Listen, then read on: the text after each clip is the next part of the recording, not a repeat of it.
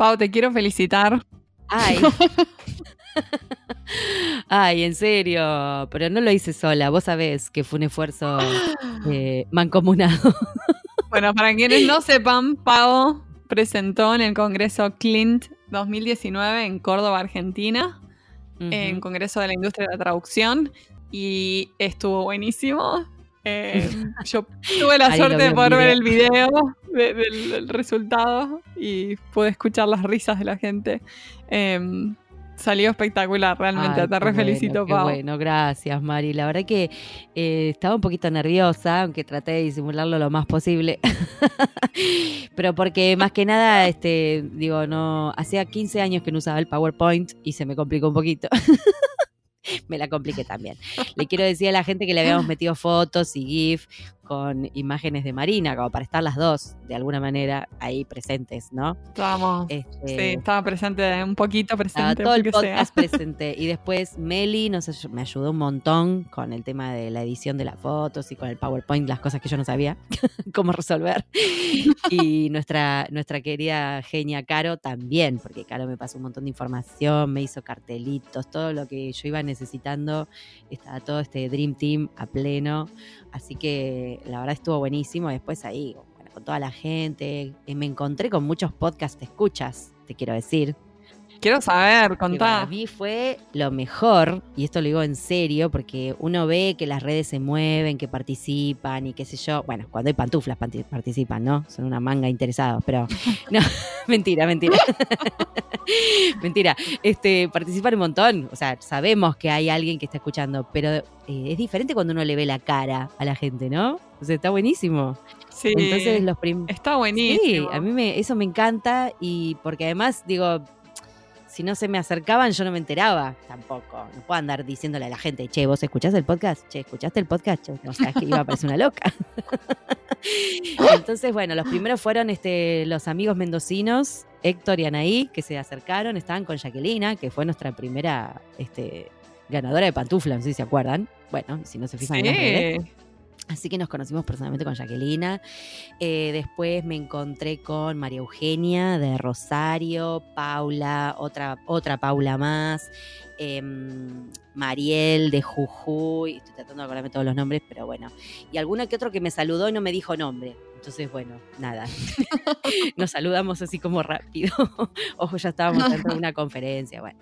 Pero la verdad que estuvo re bueno eh, conocerlos, charlar con ustedes, saber qué es lo que les gusta de lo que escuchan, ¿no? Eh, y nada, aprovecho la ocasión para agradecerles y para decirles que está bueno que se comuniquen con nosotros. O sea, no nos vamos a encontrar en Congreso siempre. Así que si tienen ganas de mandar un mail o lo que quieran, acá hay cuatro servidoras que los leen. Así que nada. En pantuflas.podcast.gmail.com. Ahí está. Perfecto. si quieren mandarnos un. Pasó el, mensaje parroquial. Eh, y bueno, nada, también, también les conté que viene un próximo sorteo. Así que, que creo que ya no sé si este podcast sale después o antes del sorteo, pero bueno, lo digo, no importa. Y el congreso estuvo buenísimo, Mari. Estuvo re bueno, volví como re energizada. Sí. Ay, me, encanta. eso. Sí, me encanta, me encantó. Estuvo muy bueno, estuvo muy lindo, hubo muy buenas ponencias. Me perdí algunas, la verdad. Pero mm, las que, lo que vi estuvo genial. Conocí en persona a algunos de nuestros entrevistados, además. Qué emocionante eso. O sea, estaba, por ejemplo, el rockstar, superstar de Pablo Muguerza. Entonces, obviamente, creo que todos se sacaron fotos con Pablo. Porque celebrity. Era como la, era re celebrity, sí. Así que yo lo agarré temprano el sábado. Le dije, Polo, ¿nos podemos sacar una foto? Y ya tengo mi foto. Después me encontré con Juan Mascardi de Fundeu, que dio una presentación buenísima también. Estuvo genial y me traje de souvenir un cartoncito que dice choripán con tilde. Bien, que lo tengo acá en mi escritorio. Después me encontré con Manuel Locria de Translators Without Borders.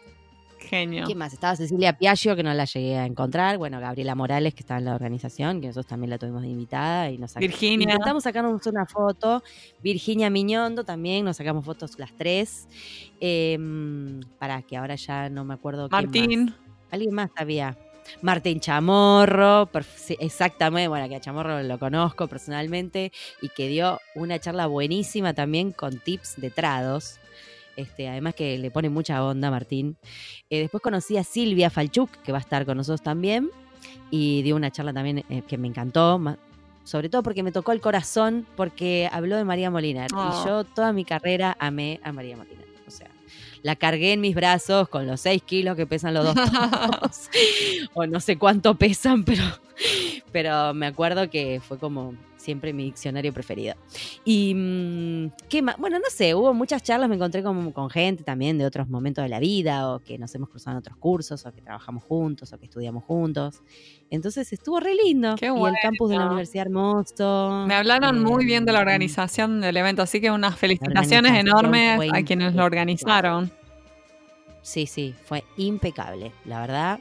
No, ni un detalle, eh, ni un detalle se les escapó, la verdad, estuvo muy buenísimo.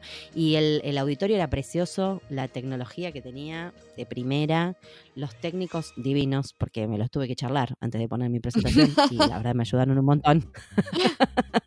Así que también hay que decirlo. Y había un equipo de intérpretes que eran eh, alumnos o recién, re- eh, recién egresados, no sé, pero eran intérpretes ad honorem, que eran todos chicos jovencitos que laburaron todo el fin de semana en todas las conferencias.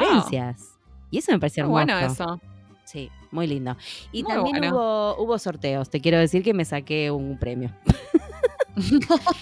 bueno, me gané una licencia. Muy merecido. Sí, Muy bien. así que Sí, bien, completo, che. qué bueno. Te re felicito, Pau. Y para quienes no pudieron ver tu presentación porque no pudieron ir al congreso, la tenemos grabada. Mm. Mm, por Se ahí, si les que la interesa, están la podemos editando. compartir. Se comenta que la están editando y que la van a subir a YouTube. Bueno, sí, que aprovecho y aviso que el canal de YouTube, eh, punto número uno, tenemos la página con algunas novedades y tuneada de acuerdo con los resultados de la encuesta. Esto es lo que quiero decir, que hemos escuchado y leído todas las, las- las propuestas de la encuesta que hicimos a fin de año y que ahora nuestra página tiene algo- información que está muy buena, se ven las fotos. Bueno, métanse a la página y chusmen. Pueden- agregamos filtros. Entonces se puede filtrar si quieren escuchar podcast sobre interpretación o sobre traducción o sobre distintas temáticas. Hay el filtro filtros. es lo más. Y después está el canal de YouTube donde están todos los videos de las canciones, que en breve sale otro. Y además ahí vamos a poner también la ponencia. Así que están todos informados. Eh, Excelente. vean que estamos trabajando para ustedes. Ah, me encanta. Nosotras no. Alguien trabaja para ustedes. bueno, Principalmente Caro y Mary. Meli, es lo que, sí, es lo que dije, lo dije en Clint, la que, la que más trabajan. Eh, bueno, y ahora tenemos una entrevista que está buenísima, Mari. Dale, sí, vamos a pasar la entrevista con Andrea Henry. Sí, allí vamos.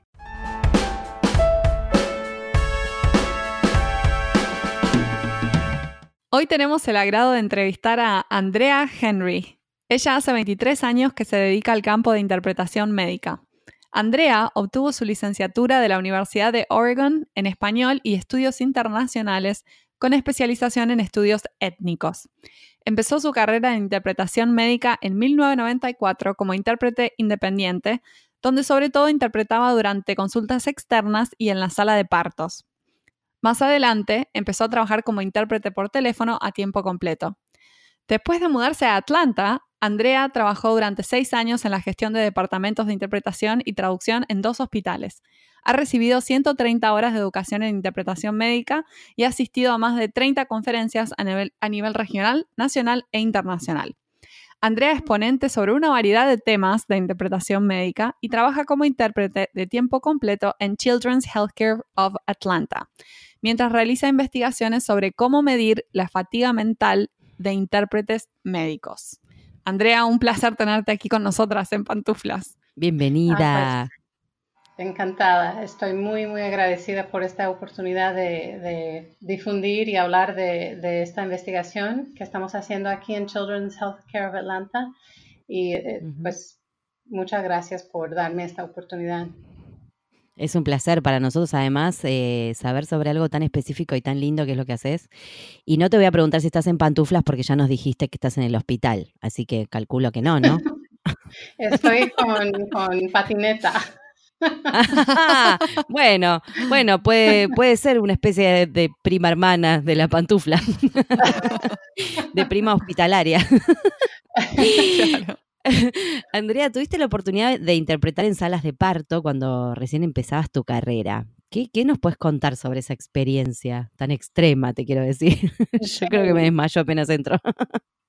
sí, bueno, eh, en, en 1994, cuando empecé a interpretar, eh, pues no, bueno, hay, que tomar en cuenta que en aquel entonces no había, digamos, como capacitación o entrenamiento para intérpretes en, Oregón. En Washington, en el estado de Washington, sí, sí había, yo creo que en 94, 95, sí, sí había un, un examen eh, y siguen eh, con ese mismo examen y creo que es el único estado con, con algo así desde hace tanto tiempo, eh, un examen mm. para, para realmente ayudar a que los intérpretes que trabajaban ahí en, en, ambientes o entornos médicos y yo creo que también en otros entornos en la comunidad como servicios sociales y cosas así, pues eh, era para ayudar a que esos intérpretes pudieran tomar un examen y, y sacar una certificación, pero en Oregón no. Y me contrataron a mí que fue como algo, eh, pues una sorpresa para mí, fue algo inesperado en lo de, de, ya saber que había un trabajo así. Eh, y eso es otra historia. No sé si quieran saber el por qué decidí buscar ese trabajo, pero cuando sí, contanos, me ah, gusta. sí. Antes de que yo tuviera esa primera cita, que a los nueve meses me tocó interpretar en el parto, eh, antes de eso, quizás en unos unos meses eh, antes de eso, mm, un compañero de trabajo que era hispano, que no hablaba mucho inglés, eh, me pidió acompañarlo a una cita.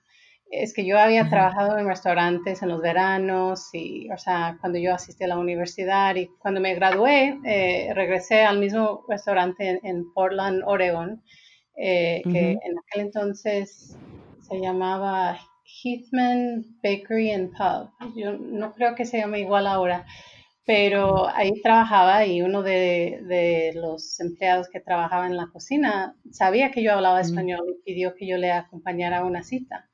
Yo dije, pues claro, eh, pero yo no sabía nada de eso. Yo había pasado mucho tiempo en hospitales por, eh, por mi papá que siempre ah. tenía algo, era, era enfermizo. Así que yo pasaba mucho tiempo en hospitales, pero nunca así, como, como un compañero del trabajo, ayudando con el idioma. Así claro, viste ahí una beta. ¿Cómo? Que viste ahí una beta, una posibilidad de, trabajo. Sí, sí, después de eso me agradó tanto ayudar. Eh, a ese, a ese compañero del trabajo con el idioma y luego ver que él recibió lo que necesitaba. Eh, me agradó demasiado. Yo dije, ay, qué lindo unir las cosas que a mí me encantan, o sea, unir eh, el idioma y la cultura hispana con el campo de medicina. Así que de ahí mm. llamé, llamé, hice muchas llamadas y alguien me, me dijo que Pacific Interpreters era una agencia y ellos contrataban intérpretes. Así que yo llamé, eh, tuve mi entrevista y más que nada me hablaron en, puro español para ver si yo podía expresarme en español, pero no me hicieron ningún examen de términos médicos, ni de patología, enfermedades, tratamientos, nada así, ni de, la ética. Pero me contrataron y me mandaron a esa primera cita. Eh, Así fresquita como estaba. Así nomás. y no había internet en aquel entonces, así que yo traía mi diccionariocito, que era tan chiquito, que no había más de como mil palabras en ese diccionario. Así que nunca encontraba lo que yo buscaba, pero eh, me mandaron a, una clínica de Kaiser permanente y la señora, me acuerdo muy bien, eh, era peruana, muy amable, muy mm. buena gente y ella estuvo ahí por unos síntomas de infección y resulta que ella sí traía infección, pero también estaba embarazada y eso ella no lo había sabido, eso fue sorpresa para ella y le agradó mucho a ella y me agradó a mí bastante oír esa frase cuando salió de, la boca del médico y luego pues tener la oportunidad de decírselo a ella eh, en español. Y de ahí pues le interpreté a ella durante todo el embarazo y en el parto. Ay, qué lindo. Y en el parto también. Qué linda historia. Sí, sí, de ahí pues estaba ya adicta. Yo dije, pues esto es bonito y, y me, me Oh, encantó, claro. pero yo hice muchas cosas que no debía haber hecho, pero es que no me habían dado entrenamiento, así que yo llevaba, o sea, muchos se van a escandalizar al oír esto, pero yo llevaba a muchos pacientes a sus citas en mi propio carro. Y yo no sabía Ah. que no, no debía haber hecho eso. O sea, nada más me pidieron Claro. ayuda. Yo dije, "Ah, ok, vamos. Eh, ahora, pues claro, todos sabemos que eso no es muy buena idea. O, o Claro. casi Claro, porque te involucras con, con la persona, por eso sería, ¿no? O sea, no, no, estaría sí. siendo recomendable, digamos. Exacto, pero yo no sabía eso, así que... Y no, eh, vos estabas ahí para ayudar. Igual me gusta la idea de esta, este acompañamiento integral. Porque Me encanta que empezaste con ese caso y terminaste en el pasto, en el parto, como que un- todo un ciclo ahí que estuvo buenísimo. No, Sí. Mi marido trabajó como intérprete en un hospital también por dos años y Mm. una vez cuando estábamos tomando café, recién me habíamos empezado a salir, me, me, me tiró la pregunta, ¿vos estuviste alguna vez en un parto? Y yo, "Eh, no, no. No. no, ¿por qué yo había estado en un parto? Voy bro?". a ir cuando no me quede otra, nada más. Claro, y yo le digo, ¿por qué vos sí? Y dice, sí, como unos 40. Ay, Dios, no, no me ha tocado. Y pasó a Bueno, contarme a de, ver, de su experiencia siendo en- intérprete. Ay, Wow. Sí. Sí, pero. Y qué difícil, porque digo, es una situación, bueno, creo que cualquier situación médica debe ser muy estresante, pero en el medio de un parto, el intérprete, ¿a dónde te, a dónde te colocan? O sea, me imagino que Eh, atrás. bueno, uno puede decidir dónde colocarse, pero yo casi siempre me colocaba ahí donde la cabeza de, de la señora, o sea, para que ella Claro. me escuchara y para que yo le escuchara a Claro. ella. Eh, Claro. Entonces es más conveniente estar ahí, Sí, sí, sí. Eh, pero sí. Sí, es que sí. seguramente a la parturienta la escuchás, ¿no? Porque me imagino que, que habla fuerte. Sí, Para que te escuchara ella, a vos. sí, a veces, Se me hace como, se me hace como un cliché que debe ser que la mayoría habla fuerte. No me imagino a alguien pariendo y susurrando al mismo tiempo, quiero decir. Nada, una pavada que se me acaba de ¿y- ¿y ocurrir. qué partic- particularidad tiene para vos trabajar en el Hospital de Niños de Atlanta? ¿Qué te ha aportado? Bueno, eso también eh, es de pura casualidad. O sea, yo, yo como trabajé ahí en, en, en Portland por tres años, yo, yo había llegado a una especie de altiplano, así se dice como plateau, como yo, yo ya no me sentía como Ah. aprendía mucho, entonces yo ya llegué a como un como Sí, un como a una meseta no- o a, una, a un nivel chato, decís. Plano. sí. Entonces, eh, y luego cuando me mudé a Atlanta, trabajé en Northside Hospital por cuatro años eh, y me encantó, pero también ahí, porque casi todos los casos son o partos o, o durante el embarazo, cuando, cuando alguien está con dolores de parto, pero aún no le, no le corresponde tener el bebé, o sea, entonces Mm. ah, se dice pe- perinatal, o sea, cualquier cosa que tenía que ver con un embarazo, o sea, yo interpretaba o en esos momentos, o en el parto, o después del parto, y, y también en la- las urgencias, eh, con sobre todo los sheet rockeros, se llaman. ¿Los, los El qué? sheet rockero es como pues un anglicismo, eh, porque Ajá. son los hombres que hacen obras de construcción, pero que sobre todo trabajan con sheet rock. Y entonces, Ah, eh, cuando le pregunta, ¿qué, qué hace usted del trabajo? Eh, ¿A qué se dedica? Ah. Pues soy sheet rockero. Así que me tocó a mí interpretar a muchos sheet a mí me tiran esa frase y no sé qué hago, No salgo corriendo, no entendería nada que me están diciendo. ¿El shit qué? ¿El rockero No. qué? No. Eso. Y de eso se trata la herramienta de medición. Eh, hay, un, hay un ítem o hay un, ¿cómo se dice? Como un, un elemento en, en la herramienta de, de medición que tiene que ver con eh, anglicismos Claro. o, o al revés, eh, cuando el, el médico se cree eh, bilingüe. Se cree, Sí, me encanta. sí. Oh. Ahora, con la letra, la letra de los médicos allá es igual que la de acá, porque yo creo que para mí ya son to- hablan todos chino. No sé. La letra, la caligrafía, dice Pau. La cal- ahí va, claro, Ah, cuando escriben, viste que los médicos bueno, cuando no, escriben no, se les entiende nada. yo, yo, no tengo mucha oportunidad para ver la, la letra, claro. Eh, o sea, de Ah, claro, es verdad, vos no ves lo, pero lo escrito. a veces sí es, es muy complicado. sí. Otro idioma. Sí, em, ¿Nos contás cómo nace el proyecto de investigación sobre la fatiga mental de los intérpretes médicos? Sí, claro. Em, eh, bueno, en 2007 eh, me habían operado y yo estaba en, en, casa eh, recuperándome. y en aquel entonces em, no había Facebook. y en Facebook, no sé si ustedes acostumbran em, ir ahí a, Facebook, pero hay grupos hoy en día donde uno puede pedir ayuda o decir, pues, ¿cómo se dice esto? ¿Cómo se dice plato? Como no sabía decirlo. Eh, y es bonito, pero en aquel entonces, en 2007, no había eso para intérpretes, pero sí había el, listserv, eh, el listserv del National Council of uh, Interpreting in Healthcare.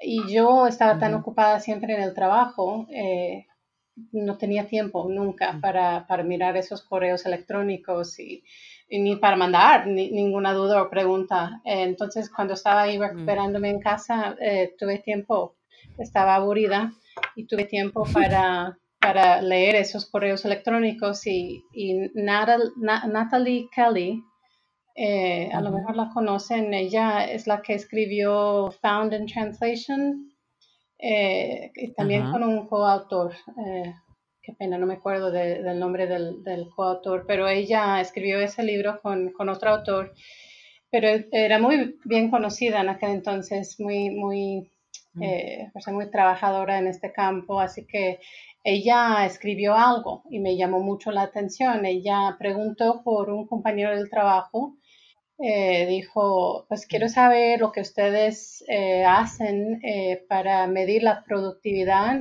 o la carga de trabajo de sus intérpretes. O sea, estoy preguntando por un compañero de trabajo y por favor respóndanme. Y yo dije, Ay, qué interesante, porque yo había trabajado en, la gestión de, de, interpretación, o sea, en dos departamentos de interpretación, y esa pregunta me la, me la hicieron una vez, eh, o sea, me pidieron calcular qué tan productivos eran los intérpretes. Así que esa pregunta ya me la habían hecho, pero se me había olvidado porque yo ya no trabajaba en, como supervisora gerente, pero eh, ese correo electrónico que ella mandó eh, mm. y luego la pregunta fue interesante, pero fueron las respuestas que me llamaron demasiado la atención y todos decían lo mm. mismo. Todos decían, bueno, calculamos los minutos pagados, eh, o sea, eh, dividimos los minutos pagados entre los minutos eh, trabajados. O sea, por ejemplo, si te pagan ocho horas al día, pero realmente mm. cuando calculas los minutos de interpretación, eh, pues nada más son eh, iguales a mediodía, entonces eso sería como una mm. productividad de, de 50%. Entonces yo dije, ay, pero no, no es así, o sea, un minuto, dependiendo de la interpretación, puede uno sentirlo como si fueran cinco, claro. porque a veces muy cansado. Entonces yo respondí eh, Natalie Kelly me respondió a mí, me dijo, ah, esto es muy interesante, me gusta lo que has escrito, y de ahí eh, yo dije, pues eso quizás sea algo, eh, porque a mí me encanta medir todo, todo es medible, pero de ahí me pidió unos, unos compañeros que si podía yo dar una presentación, estaban buscando a alguien. Y yo dije, bueno, sí, tengo una idea, pero yo no sé si no sé, realmente no sabía si le, iba a interesar a la gente o no. Y fue muy bien recibida la presentación. Eh, entonces, en ese momento yo dije, entonces lo que estoy viendo y lo que yo estoy experimentando como intérprete, casi todos estos intérpretes que están aquí ahora me, se están acercando a mí diciendo, oh my gosh, eh, nunca sabía mm. por qué algunos, eh, algunas interpretaciones interpretaciones me cansaban más que otras y ahora veo el por qué. Así que eso, eso realmente fue al principio. Eh, eh, eso fue en 2008 cuando di la presentación, pero fue en 2007 cuando tuve la oportunidad de leer mis correos electrónicos. Fue ese momento que pudiste descansar justamente para poder enterarte o, ver acá un tema interesante. ¿Qué, ¿Cuáles serían, porque más allá de lo, lo que todos más o menos sabemos, ¿no? o sea, las tres dijimos, no, no se puede medir así. Cuando comentaste esto del 50%, es verdad, nosotros sabemos que un minuto de interpretación no es lo mismo que un minuto de otra cosa. Eh, ¿Cuáles son los, factores que influyen en la fatiga mental de un intérprete? Bueno, eh, los más importantes son los, sí. Eh, lo que tenemos son 16 factores o 16 componentes, elementos, no sé cuál palabra sea mejor, pero eh, mm. confirmamos y comprobamos todo eso con, eh, con grupos focales, se llaman, eh, focus groups. Sí, creo que le, focus groups, o grupos de foco, no sé cómo le dicen acá, no me acuerdo, vos, María. Bueno, entendimos igual, focus groups. Quizás me puedan redactar esa parte los focus groups. Eh, y luego hicimos con 23 intérpretes. Y luego, después de eso, nuestra estadístico, que es muy, ella hace un trabajo eh, estupendo y ella pues todo lo hace de una forma muy rigurosa. Así que ella dijo que eso está bien, eso confirmó mucho, y, pero ahora pues tenemos que tener eh, también una encuesta anónima o sea, para que los intérpretes contestaran preguntas sin que hubiera un supervisor o sin que hubiera alguien ahí que quizás impidiera su, honestidad. Así que la encuesta anónima, 32 eh, intérpretes eh, tomaron esa encuesta y, contestaron unas preguntas, eh, ¿cómo se llama?, de respuesta afirmativa o negativa, pero luego habían preguntas de respuesta ¿cómo se dice? Flexible, o sea, donde uno puede poner un comentario. Claro. Un open-ended eh, question. Y eso fue, o, sea, la información que eso nos aportó, nos eh, brindó fue algo, eh, una sorpresa muy, muy grande por lo que escribieron. Entonces, mm. eso nos ayudó a confirmar los 16 ítems o 16 factores de fatiga mental o que contribuyen o causan eh, fatiga mental y también aparte en esa encuesta anónima, también los comentarios que pusieron eh, nos, nos aportó información eh, que se llama en términos de investigación como una, una información cualitativa, o sea, una investigación cualitativa en lo de ver ciertos patrones. Así que de eso puedo eh, mencionar eh, más al rato si quieren, pero fue algo, o sea, eran, fueron muy, unos datos muy, pero demasiado informativos y nos ayudaron mucho a confirmar eh, los 16 factores y se los digo ya. Claro, y cuando ves, Entonces, ves tantas coincidencias, tantos patrones en común, eh, ya está. Hay algo ahí que está contundente, ¿no? de la información que recibiste. Sabemos que no es parte de la investigación, pero ¿se podría hablar de fatiga emocional en algunos casos, Andrea? Hay intérpretes que interpretan en situaciones de emergencia o de alto estrés.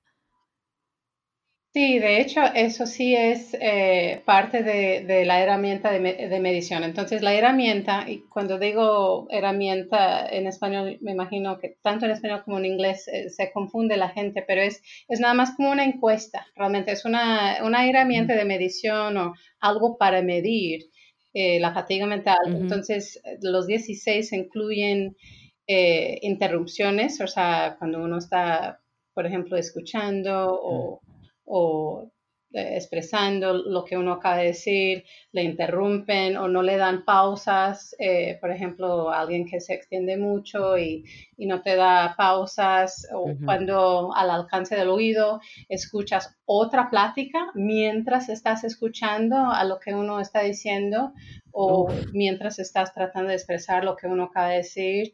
También hay el idioma híbrido, o sea, como el Spanglish o English o English también hay lo de la jerga, eh, o hablar de una forma súper sofisticada, eh, típicamente eso eh, viene de los médicos. Y luego cuando uno tiene acento, un impedimento del habla, como alguien que tartamudea o alguien que habla con una voz muy, muy, muy, muy baja.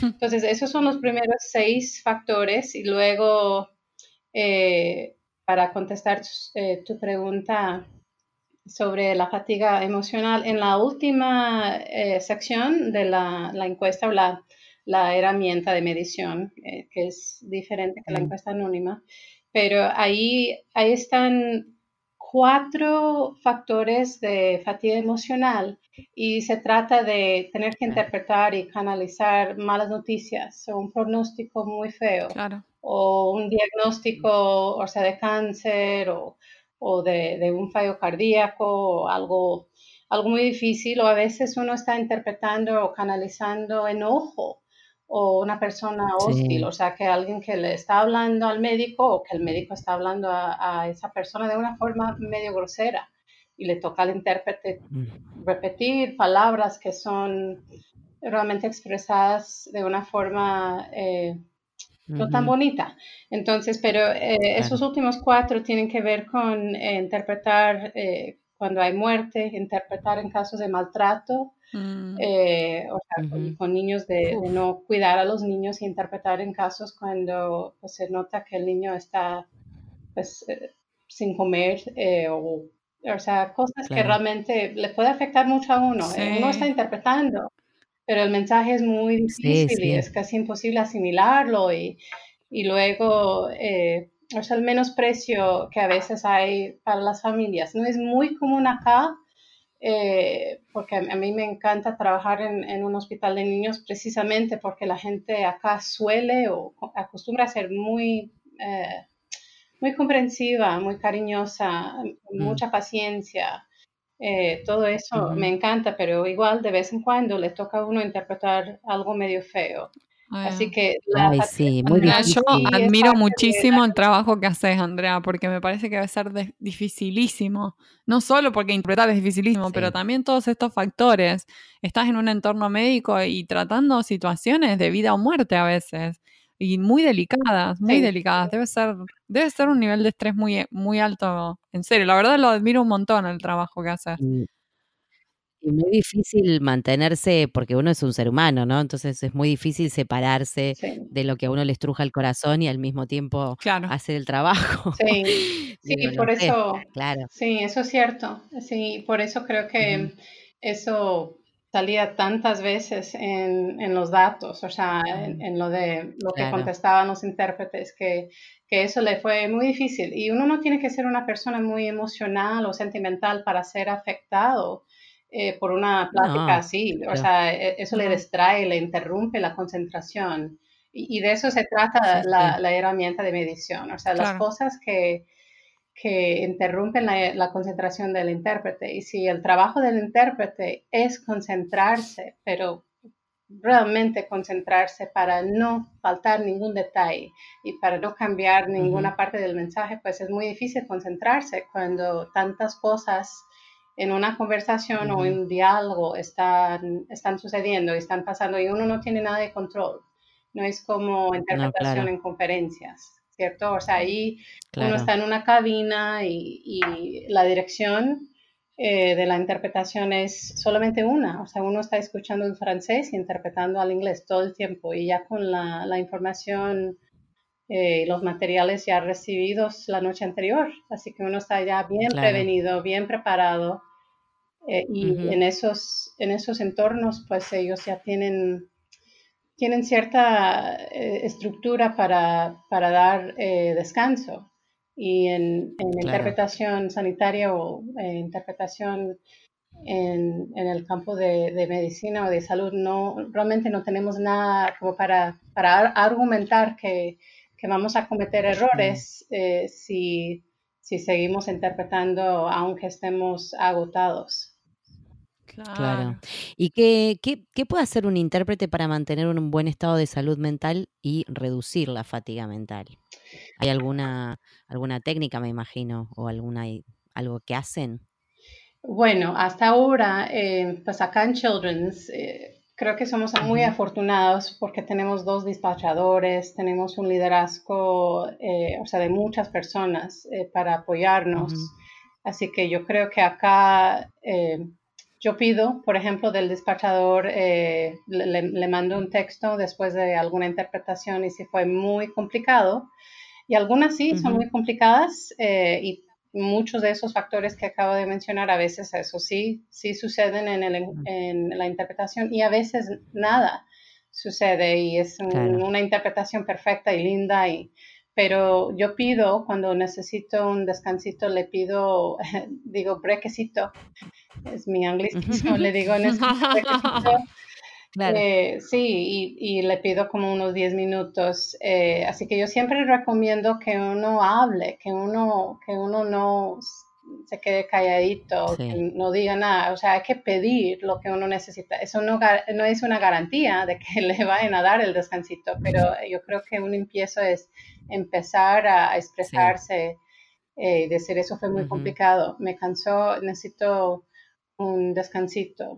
De ahí lo que estamos esperando con, toda esta investigación es que ya cuando ya terminemos el proceso de validar la herramienta, eh, ya podamos compartirla con los hospitales, o sea, o sea gratis, para que los, los supervisores tengan una forma de entender la fatiga mental de, su, de sus intérpretes y para que puedan de ahí ya empezar a, entender dónde quizás en alguna parte del hospital, y por ejemplo lo vimos acá en, Children's, que en algunos departamentos hay más cansancio, hay más fatiga mental, entonces eso puede ayudar a un supervisor a, planear el día y decir, bueno, Andrea ya estuvo ahí ayer y ya según eh, su puntuaje o su puntuación en, sus, las herramientas eh, de medición, que eh, y el propósito se llama CIFA por sus siglas. Y ella ya puso en su herramienta CIFA que está muy agotada, entonces no le enviamos a Andrea a ese departamento hoy, o sea, para dejarme descansar y, se espera que donde vaya sea menos complicadito. O sea, eso podría ser, eh, o sea, una solución, pero yo creo que eh, hay muchas soluciones que están por venir, pero yo creo que tenemos que realmente pensarlo mucho eh, y, pedir la ayuda de los intérpretes que están haciendo ese trabajo y ver lo que ellos eh, están viendo que sería conveniente o sería una ayuda.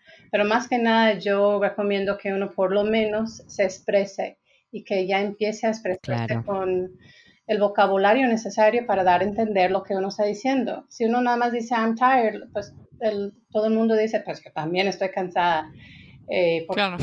Sí, entonces si uno dice eso fue muy complicado, me interrumpieron cada rato, había un niño que estaba llorando, luego la señora contó algo muy, muy feo de lo que pasó con ella y el maltrato que sufrió, y luego de ahí le, le dieron malas noticias, y, y, después de eso había un olor horrible por el aliento muy malo del médico y ya me estoy muriendo. Ay, sí, los olores en los hospitales, por favor. Bueno, justo lo del aliento no, pero a mí el olor a hospital como que ya me hace mal. Así que ese es otro tema también, ¿eh? Sí. Son, de verdad, son como interferencias por otros sentidos. Andrea, y para cerrar tenemos una pregunta que le hacemos a todos los invitados de esta temporada y la pregunta es, ¿cómo ves al traductor o intérprete del futuro? Sí, hoy pensé ya en esto, eh, es muy difícil. Muy eh. bien, vino preparada. es que todas mis compañeras aquí del trabajo saben que estoy haciendo esta entrevista. Yo dije, ay, estoy muy ¡Ay, qué bien! Y, pero ay, les mandamos un saludo a tus compañeras. Todas están escuchando ya ustedes las podcasteras este podcast. Eh, pero Kendra ya, ya, me, ya me dijo, así que estoy medio prevenida. Ella dijo, pero no has, no has visto que tienen como una pregunta que siempre para finalizar la entrevista. Yo dije, ay, sí.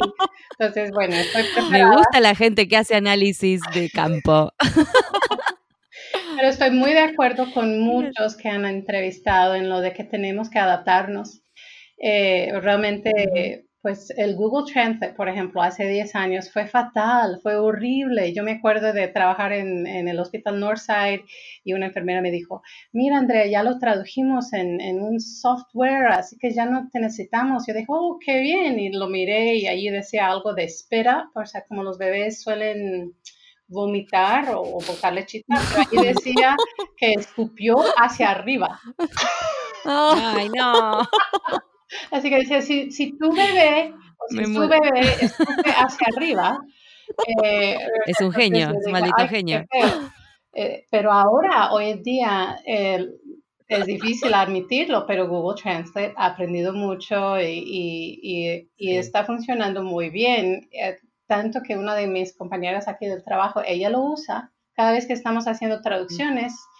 o sea, para cuidados en casa. Muchos niños cuando se van a casa pues les dan a los papás papeles con eh, información sobre cómo cuidar al niño en casa y ella lo usa. Ella usa Google Translate y de ahí ella lo redacta, lo edita.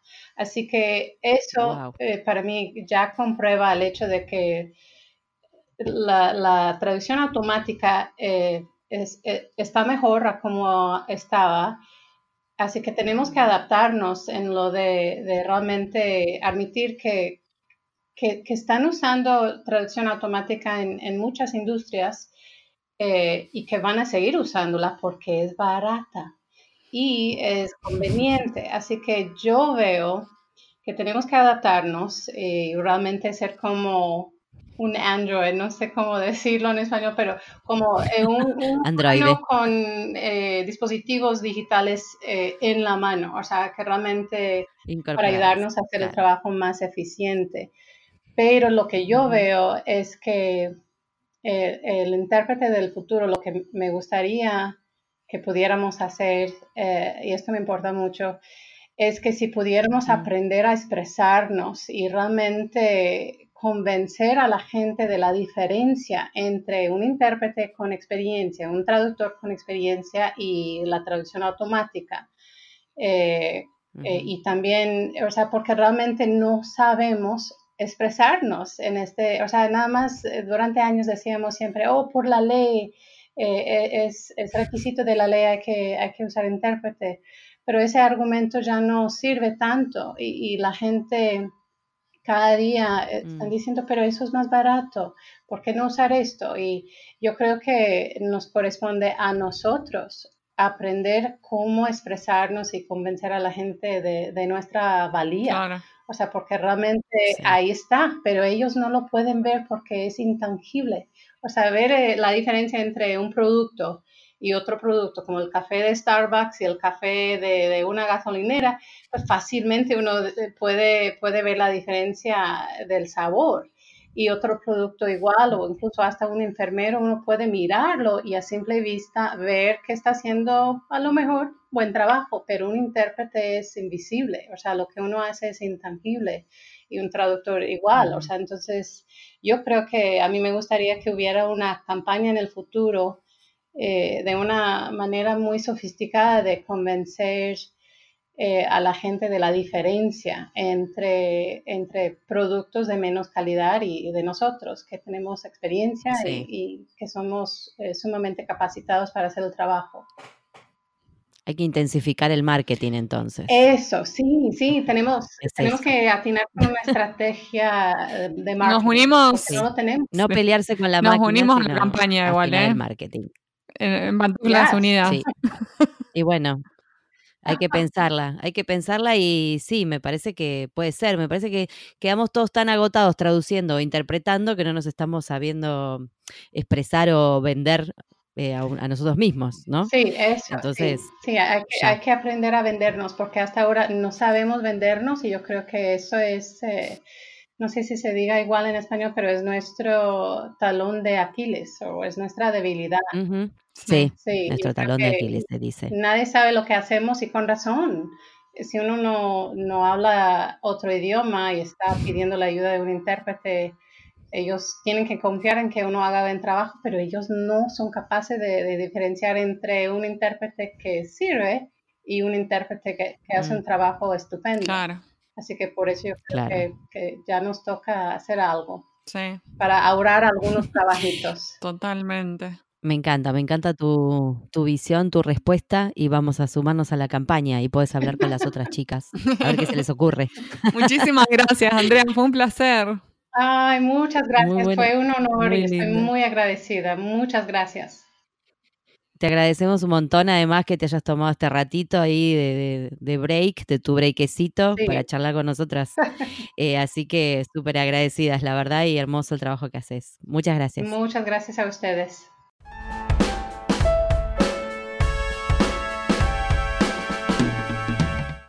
Este fue un nuevo episodio de En Pantuflas. Podés encontrarnos en la página en guiondelmediopantuflas.com y suscribirte para escuchar los nuevos episodios en Podcast Addict, Google Podcast y Spotify. Prohibida su reproducción Los Ángeles, Paula Caballito, Argentina, las pantuflas de flamenco son mías. Y las de tigres son mías.